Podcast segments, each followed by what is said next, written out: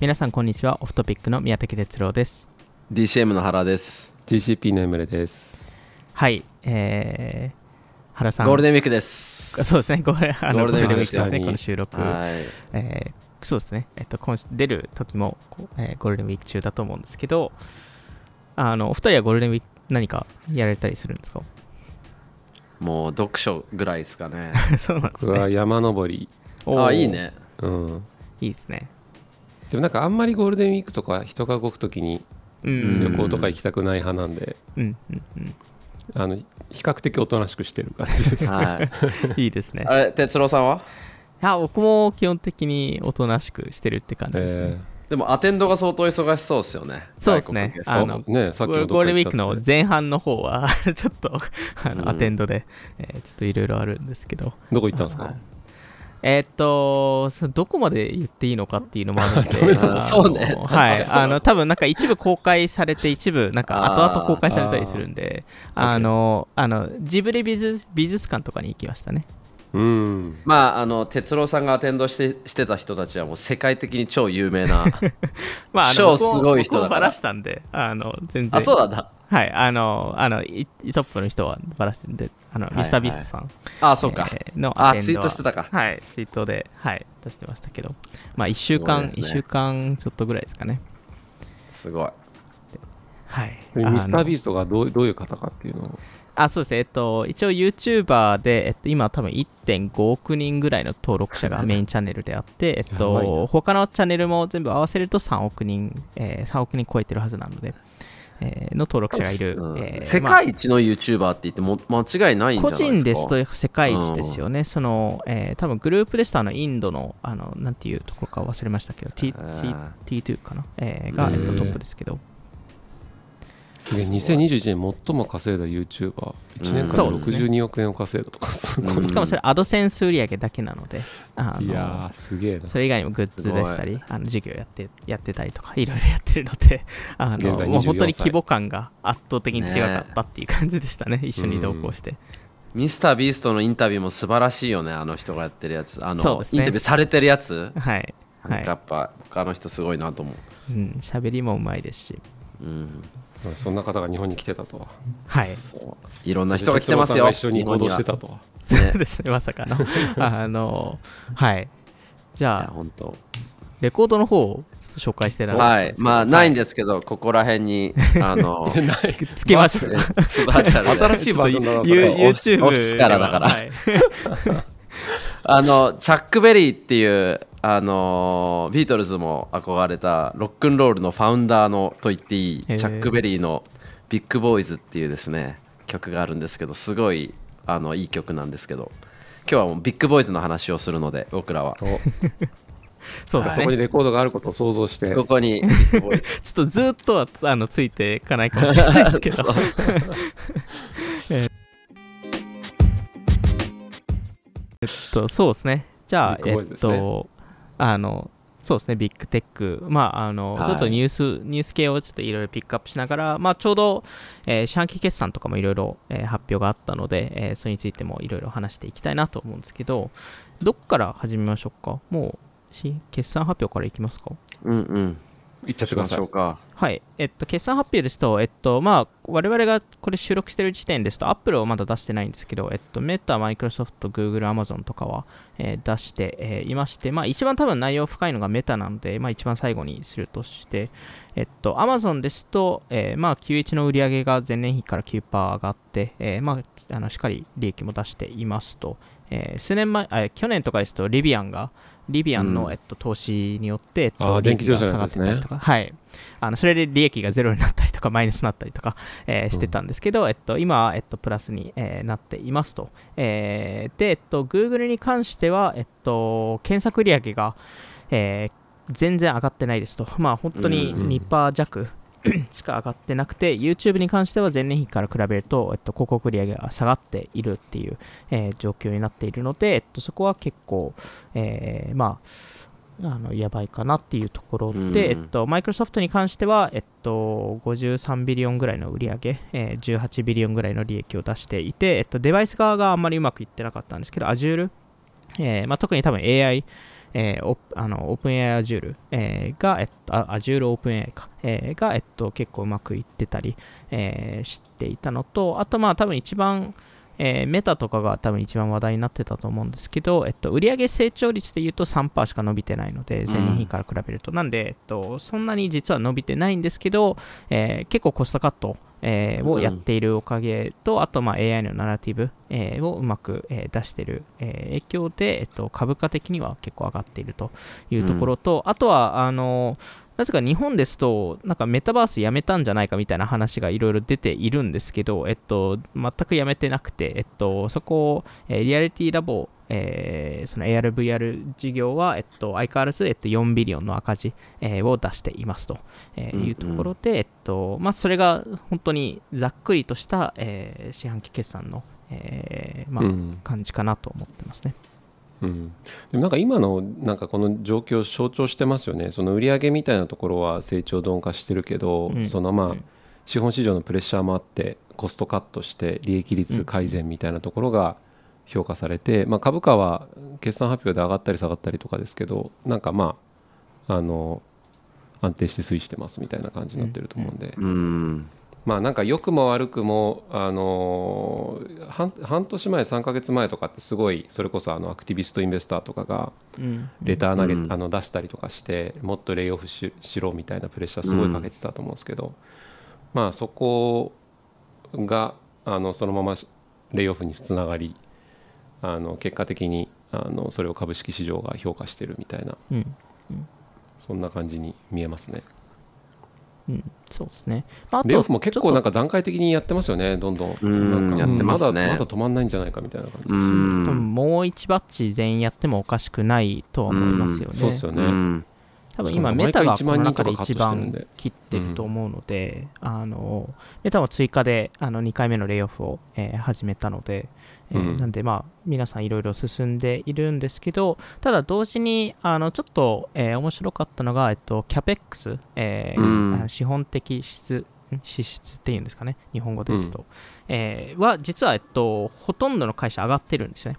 うん。えー、年々あの前年比から比べると。で、えっと、特にメタがすごい上がっていて Google 超えてるっていう、えー、ところは、うん、えー、多分その AI に投資をかなりしてるからっていうところかなと思いましたね。ね。なんかもともとリアリティラブスでしたっけ？あの、はい、メタバース系の。あれになんか毎年20、はい、10ビリオン？なんか。そうです、うん、と四半期で多分、えっと、4、5ビリオンぐらい出しているので、なんでまあ、ね、20ビリオン弱ですね。そう1.5兆2兆円ぐらいを投資するみたいな、はい、それを縮小したとはいえ相当な、乗ってるんでしょうねそこが。そうですね。まあそれがあのアーニングコールでの各社の AI っていう発言の回数にも多分現れてて 結構みんながまとめたりとか回数カウントしてたりしてるとメタがその57回 AI って言ったぞとか、うん、一番一番言ったんでしたっけ？どこが一番多かったんだろうあれねメタかグーグルだったと、ね、一番少ないのがアマゾンで10 11回とかで、うん、でメタが57回でグーグルも多くてもうとにかく AI 推しですよ各社多分前年と比べるとめっちゃ増えてるんでしょうね。なんかね、誰かグラフにしてましたよ、ツイッターで。本当かどうか分かんないけど、そのずっと AI って何回言ったかの推移を。もうでも本当そういう感じで、なんか、あの基幹ビジネスがこれから何倍にも伸びるっていうのはやはりメタもグーグルもあのちょっと想定しづらいとは思うのでそこで各社じゃあ次の一手もう AI でしかないっていうぐらいみんな振っていて誰が次の勝者になるかっていうのはまだ当然ゲームのは決まってないので、うん、みんなも必死ですよね。そうですよね。なんか伸びるどころか Google とかはねそれこそ本当にあのチャット GPT 的なチャット UX でいろんなこと聞かれる。とそもそも検索しなくなってアドセンスとかが下がるんじゃないのとかいろいろ言われてますけど、ね、そうただね、一方でマイクロソフトよりもその AI 系のエンジニアの数は当然マイクロソフトはオープン AI と組んだから価値があるけど、うん、じゃあある意味アウトソースした感じだよねマイクロソフトも、うん、もはや自社でもともとやろうとしてたんだろうけど、うん、あのそちらにオープン AI ともがっつり組むことに決めたっていう、ね、だってトランスフォーマーだって Google から出てきてるわけだし、うんそういうのを考えたらエンジニアの質もそうだしデータの量もそうだしてか何よりもお金ですこのやっぱこの CapEx の金額見てこの Big Boys たちのなんか 本当にすごいよね。一応、えっと、メタ、マイクロソフト、グーグルの、えっとえー、この、まあ、1月から3月の、えっと、四半期の CapEx を見ると、メタが7.1 billion、マイクロソフトが7.8 billion、グーグルが6.3 billion、えー、っていうところですね。なんで、これがね、かなりの部分が。1兆円ぐらいってことでしょ？各社。なんか。そうですね。四半期で1兆円投資してるところですよね、はい、そういう。やばいよな。こんな、こんな勝負できるんだよなって思いますよ、うん、うん、でしかもみんなが多分これから本当に AI にどんどん張っていくとしたら、うん、すごい進化が向こう半年1年でまた出てくるだろうし。そうですよね、うん、でなんかこれだけ激しい時代になってくるとやっぱその各社もちろん安泰ではなくなんか CEO の手腕がすごい試されるみたいな、うん、まさに。なんか感じファウンダーじゃないところはそうですよね、うん、そうそう。あまあ確かにね。ファウンダーじゃないところは、はい、まあ1社しかいないですけどファウンダーがいるのが。そうね。ザッカーバーグさんね。はい。なんでまあ Google は特に言われてますよね。あのここ、えー、ここ数ヶ月間は。はい。なんかスンダーさんが、うん、そうそうそうあのスンダーピチャイ大大丈夫かみたいな、うん、なんか、うん、今でも言われてますしなんかどっちかというと彼ってピースタイム CEO で、こういう戦争だと大号令かけて場合によっては既存ビジネスをカニバルかもしれないけど、新しいものを立ち上げていくみたいな、いうことに対してできないんじゃないのかとか内部の政治がめっちゃあるっぽくて、グーグル実際ありますね。あの僕もグーグルの社員何人もあの話は聞きましたけどめちゃくちゃやっぱり判断通すのにすごい難しかったりするらしい。20万人の組織ですからね。うん。うん。まあ、仕方ないですよね、うん、あとはまあ結局議決権持ってるのってスンダーさんじゃないので。うん。そこも大きいかなと思いますよね。はい、創業者の2人が持っているので、50何パーは持っているはずなので、なんで、結局その前回もその検索事業が検索業界が変わりつつあったタイミングいわゆるバーチカルサーチが出てきたタイミングに、えっと、エリック・シュミットさんから、えっと、もう一回ラリー・ペイジさんセルゲイ・ブリンさんが戻ってきてで、えっと、彼らが仕切り直したんですけどそれが同じようなことが起きるのかっていうのが、まあ、まだわからないところですよね。うんなんかインターネットが登場してガラッと当然世界を代表する企業も変わったしてか今いる会社なんてほとんどなかったわけですしね、うん、でモバイルによってそのある意味構図も多少変わったし、うん、で当時マイクロソなんか10年前の今頃なんてマイクロソフトってサーフェスとか出してて、うん、なんか全部に乗り遅れて大丈夫かみたいな雰囲気だったのがこの AI によってまだ始まったばっかりだけどちょっと変わって。この5年後とかに同じようにその世界を代表するビッグテックって言われるところが誰がいるかっていうのは正直分かんないですよね。うん、もうそれぐらい大きい変、もう地殻変動だと思うし、うん、影響を受けない会社ないしこれにうまく活用していきなり上ってくるちょっと前まで今は微妙と思われてるけどいきなり上ってくる会社もあるかもしれないし。うん。これビッグテックのが一番うまく上ってそうなとこって今どこに見えます？うん。一番うまく一番うまく登っているっていうのはどうどういう意味合いで一番うまくこの AI の波を捉えてなんか事業成長につなげてるとか。えっと個人的には、えっと、まあちょっとアップルがどうどうするのかっていうのは一個でかいところあるんですけど、あの、えっと、Facebook の可能性があって、意外とここは。へ Facebook って結構短期的にも長期的にも AI ってすごい重要な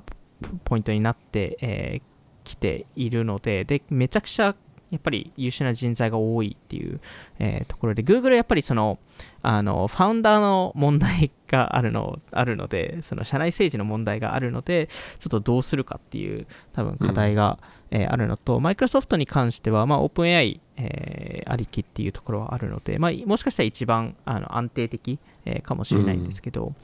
なんかメタに関しては、えっと、そもそもその、えー、iOS のアップデートによって広告のコンバージョン率がめちゃくちゃ下がったので、絶対彼ら AI を活用しないといけないんですね。その短期的な広告収入を上げるためには。えー、うん、なので、えっと、で、同時にその Reels、えーまあ、いわゆる TikTok に対応するために discovery の要素でも AI が必要。で、えっと、将来的にその、えー、メタバース的な事業として、えっと、AI が重要になってくるので、なので、えっと、一番、なんですかね、その、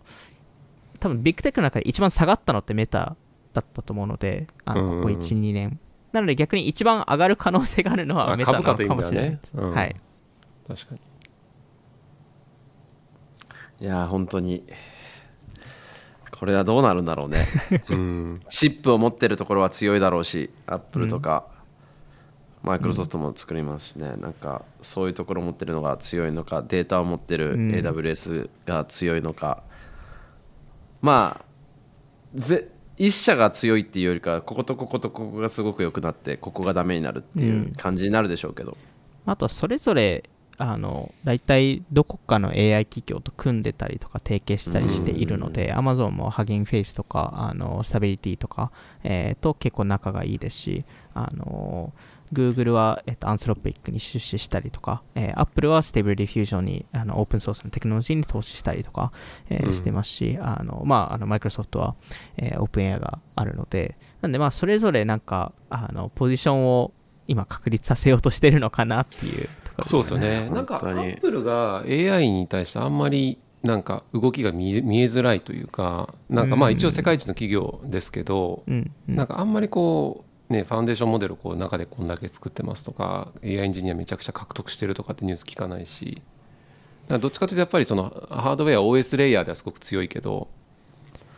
彼らに関しては、えっと、うん、すごいプライバシー重視なので、あの確かに、ね、えっと、彼らは明確に言っているのが、えっと、クラウドの AI は使いませんと。えー、言ってるんですよね。うん、なので、えっと、彼らもチップの中であの machine learning とかできるようになってるので、えー、なので、なのであの Stable Diffusion なんですよね。そのオープンソースの技術を使って、その自社のチップ内、えー、で、えっと、全部、え動かすっていうところで、で、直近そのアップルってその Stable Diffusion 用の専用のアップデートを出したんですよね。あの iPhone とかのデバイスででそれってめちゃくちゃレアな、えー、ことなのであの、うん、そういう意味ですと結構本気で考えてるのかなと思う一方で、えー、 Siri のチームは正直なんかいろいろ苦戦してるっていう話は聞くのでそうですよね。はい。なんでそこはちょっとどうなるかっていう、なんか来年、来年までに出すみたいなことを言ってますけど、なんか正直どこまで出すのかっていうところわかんないですね。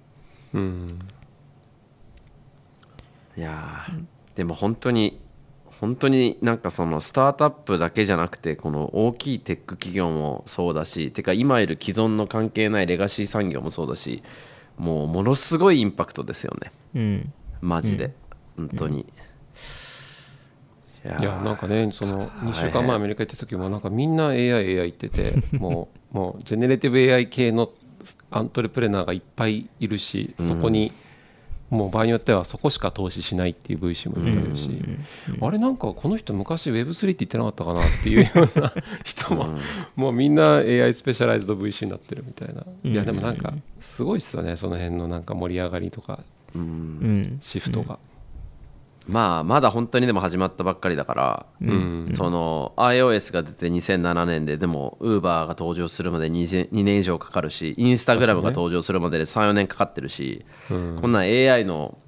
15年10年後15年後の AI 系 AI ネイティブビッグテックがは絶対まだいないんで、うん、もうオポチュニティなんて本当にとんでもなくありますよね。うん、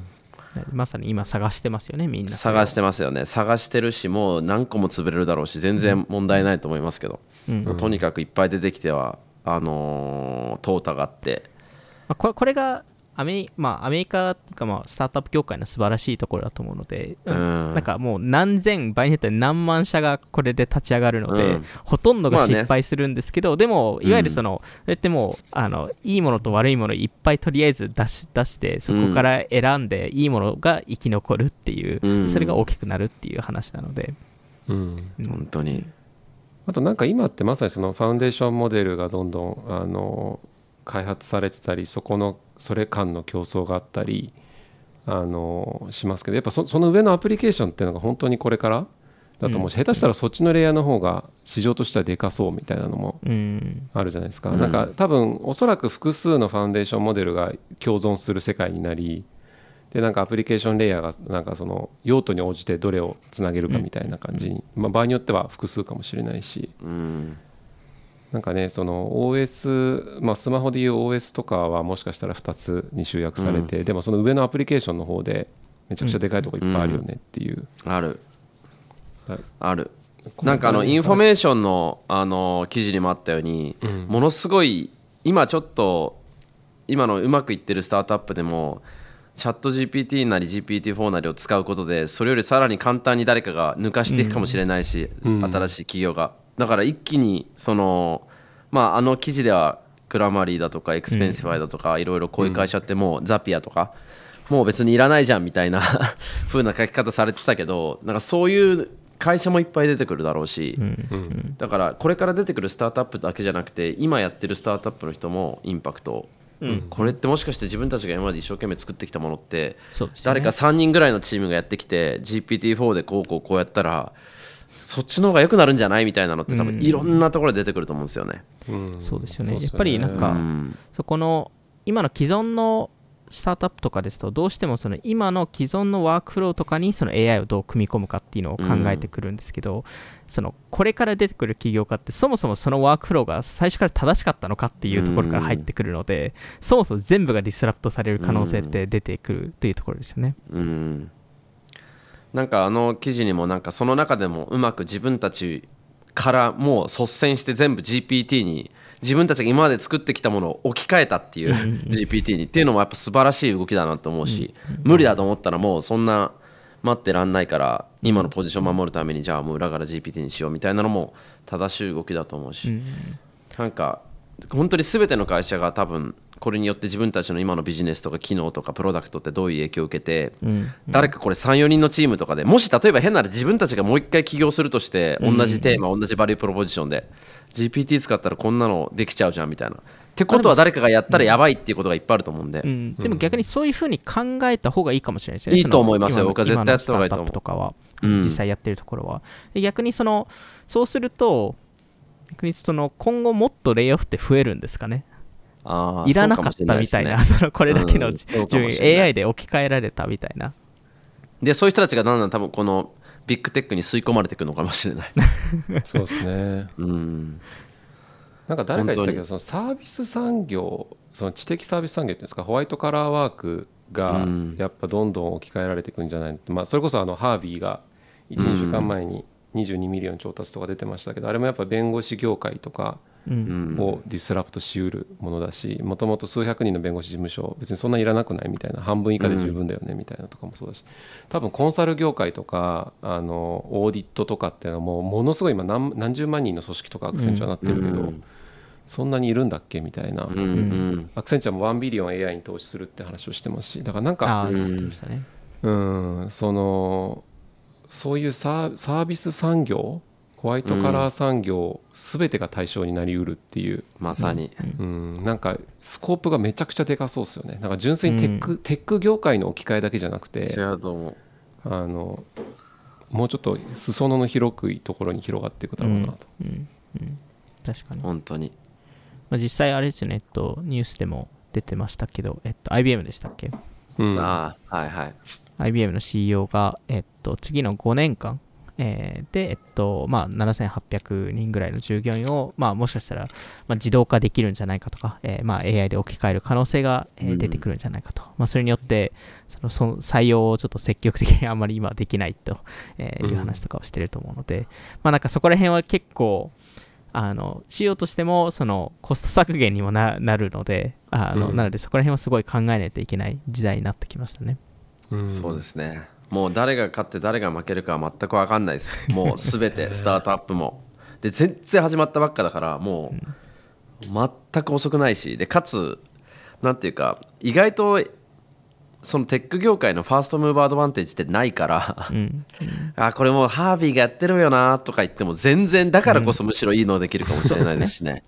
まあそもそも今までのテッテック業界の歴史見たって別に Google って一番目の検索エンジンではないですし、うん、そうそうそう、うん、だ実は今一番大変なのはちょっと前の AI 企業とかがもしかしたら一番確かに。その分かんないですけどね。もちろん知見があるから早く動けたら全然問題なく今までの知見あの組織エンジニア使えると思いますけど、うん、分かんないですよね。うん。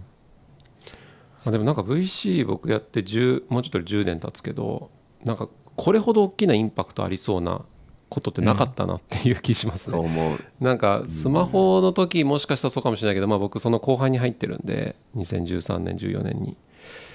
うん、なんかこれほどいろんな業界が変わっていくんじゃないかとかあらゆるところでオポチュニティが出てくるんじゃないかとか、うん、なんか勝ってると思ってた企業がもう一瞬にして他のところにやられるんじゃないかとかなんかすっごいダイナミックで、うん、そうね。条件はいろんな意味で揃ってますよね、その、えー、新しいテクノロジーが出たタイミング、えー、リセッションに近づいている、うん、えー、金利が上がっている、えー、いわゆる、あの一番でかいあのエグジットエグジットっていうかその大きな会社が出てくるような、えっと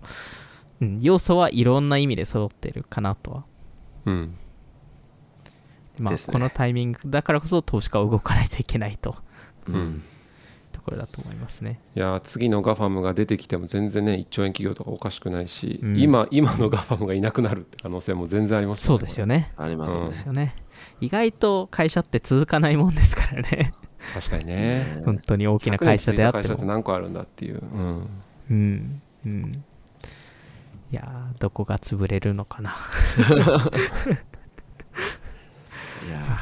big boys、big girls も安泰じゃないと。そうですよ。 big boys ってと安泰じゃないですよ。うん。うん。誰が次入るのかですね。はい。楽しみですね。はい。まあちょっとそんな形で、あの、あのちょっと毎回やるかは分かんないですけど、その、あの、四半期ごとにビッグテックのアップデートあるので、うん、まあそこで、あの必要あれば、えー、我々の方でもちょっとピックアップしていきたいなと思うので、はい。今回はそんな感じでいいですかね。はい。はい。じゃあ今回も聞いていただきありがとうございました。今回話した内容を気になった方は概要欄に載っている我々 Twitter アカウントなどをフォローお願いします。今回の収録は YouTube でも聞くことができます。それではまた次回お会いしましょう。